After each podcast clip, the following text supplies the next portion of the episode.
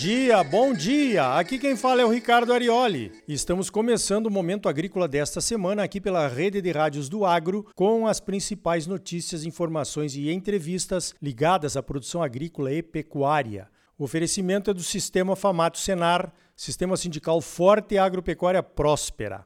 Vamos às principais notícias da semana? Então veja esta. A principal notícia da semana certamente foi a invasão da Rússia na Ucrânia. Esse acontecimento terá consequências mundiais e o agro do Brasil não ficará de fora. É claro que ainda é cedo para entendermos as implicações, mas as maiores preocupações no nosso caso são com os fertilizantes e com o mercado de grãos e de carnes. Daqui a pouco vamos voltar a esse assunto aqui no Momento Agrícola.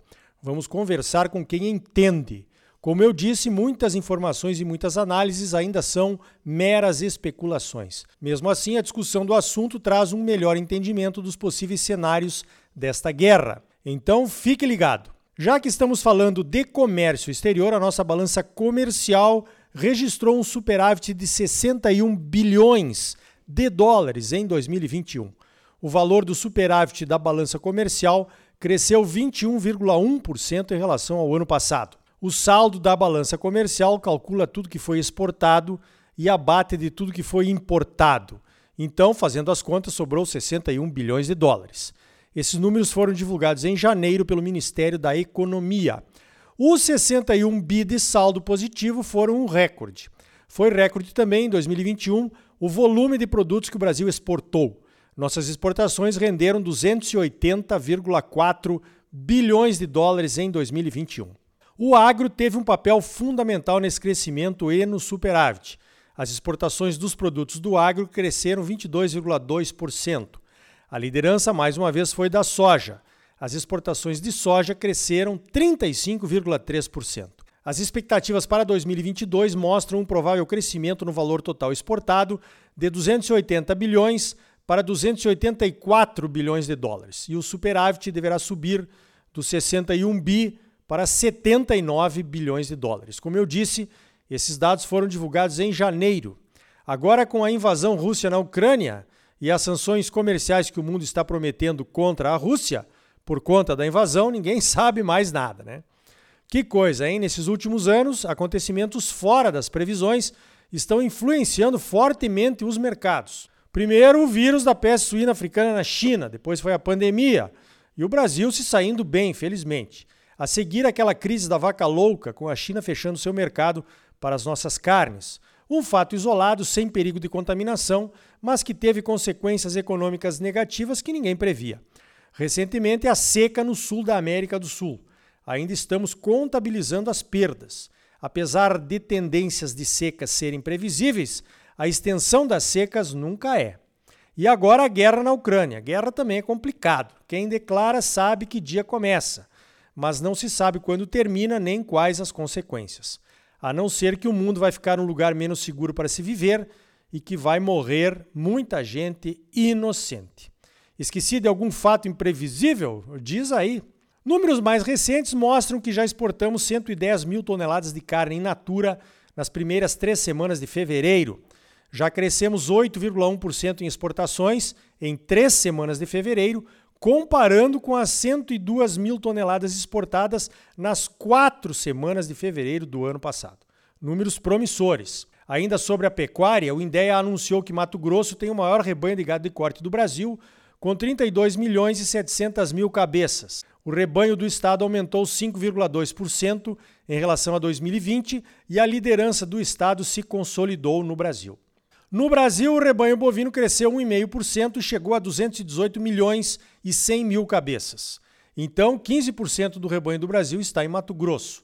O maior rebanho de gado de corte está em Cáceres, com 1 milhão 170 mil cabeças, seguido de Vila Bela da Santíssima Trindade, com 1 milhão e 70 mil cabeças. Depois vem Juara, Juína, Alta Floresta, Colniza, Vila Rica, Pontes e Lacerda, Nova Bandeirantes e Aripuanã. Essas 10 cidades concentram 25% do rebanho. Ao todo, Mato Grosso tem 108.315 propriedades que criam gado no estado, ou pouco mais de nove cabeças de gado para cada um dos 3.567.000 mil moradores do estado. Na verdade, a conta certa é outra, né? O IMEA mostra que 80% das propriedades de Mato Grosso têm menos de 250 cabeças. As propriedades maiores, com rebanhos acima de mil cabeças, representam apenas 10% das propriedades do Estado. Segundo o INDEA, o crescimento do rebanho se deu pela maior retenção de matrizes em função dos ótimos preços dos bezerros de corte para reposição. Veja esta: no começo deste mês chegou a notícia dizendo que o governo havia suspendido as contratações de financiamentos do Plano Safra por conta da falta de recursos para equalizar os juros subsidiados de alguns programas. Pois então, nesta semana a Secretaria do Tesouro abriu um crédito suplementar no orçamento de quase 800 milhões de reais para permitir que as contratações sejam retomadas. Serão destinados 7,2 milhões de reais para subvenção ao Pronaf, o Programa de Financiamento da Agricultura Familiar, 71 milhões de reais para a equalização de operações de custeio agropecuário e 713,2 milhões para financiamentos de investimentos rurais e agroindustriais. As contratações do Pronaf são a prioridade do governo. O governo precisou fazer uma ginástica financeira para remanejar recursos. A elevação da taxa de juros básica da economia, a Selic, levou ao esgotamento dos recursos mais rapidamente do que o previsto. Agora vai voltar ao normal. Marque aí na sua agenda. A feira Pareci Super Agro vai acontecer em Campo Novo entre os dias 29 de março e 1 de abril. A Pareci Super Agro é a feira mais diversificada de Mato Grosso, apresentando diversas opções para a segunda safra, além do milho e do algodão. No caso da soja, Além de novas variedades transgênicas, teremos o estande do Instituto Soja Livre, que mostra variedades não transgênicas, uma ótima opção para cultivo na próxima safra. Os prêmios pagos pela soja não transgênica estão aquecidos e o mercado do herbicida glifosato ainda está indefinido em termos de preços e volumes disponíveis. Como opções de segunda safra, Pareci Superágua apresenta também o girassol, os feijões mungo e calpi, entre outros, o grão de bico e o gergelim, só para citar alguns. A pecuária de corte também estará presente, pois as integrações de lavoura com a pecuária e até com a floresta de eucaliptos estão crescendo na região.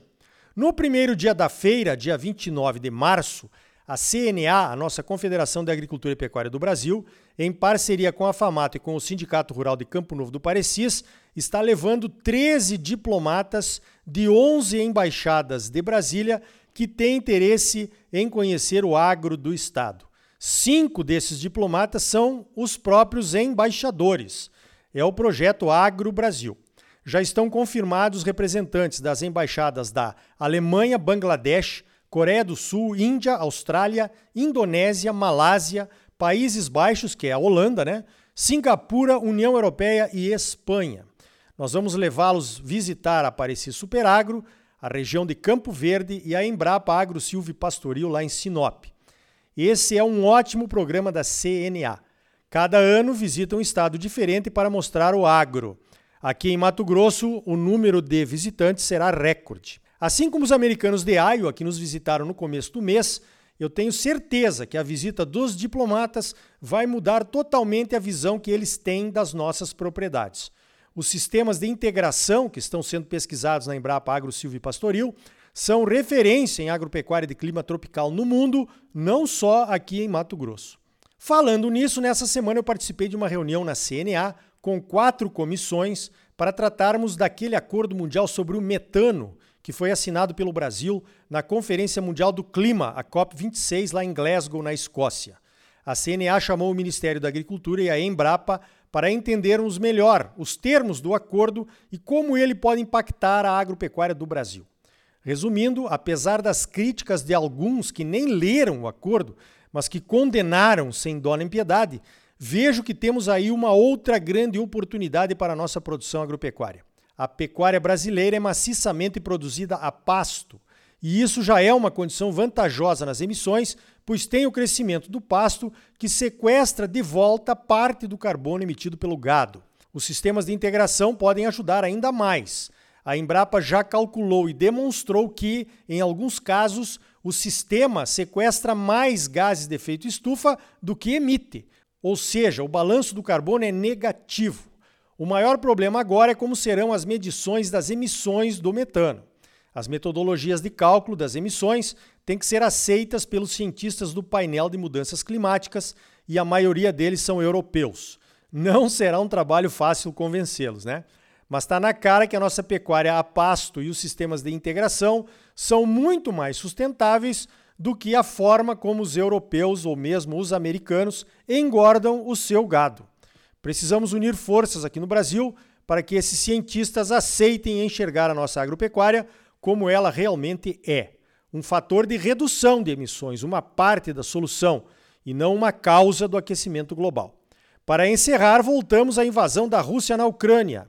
A Europa vai incluir entre as sanções econômicas à Rússia restrições à compra de gás natural, que é fornecido pela Rússia para aquecer as residências europeias no inverno e gerar energia para as indústrias de lá. Com isso, a fonte de energia disponível passa a ser a queima do carvão mineral, a maior fonte de emissões do mundo, hein? E daí? Como é que fica o acordo do clima? Olha, acho que ninguém está pensando nisso agora, né? A COP27, que vai ser em novembro no Egito, promete. Vai estar que nem o clima global, esquentando. Ou alguém achou que essa seria a primeira guerra com certificação ESG da história, hein? Então tá aí. No próximo bloco vamos saber como vai funcionar o escritório de representação que a CNA abriu em Dubai, é logo depois dos comerciais. E ainda hoje, um negócio que cresce a olhos vistos no sul do Brasil é a produção de azeite de oliva.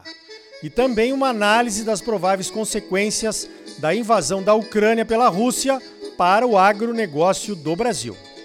E aí, tá bom ou não tá? É claro que tá bom, você só merece o melhor. Então não saia daí, voltamos em seguida com mais momento agrícola para você, num oferecimento do Sistema Famato Senar.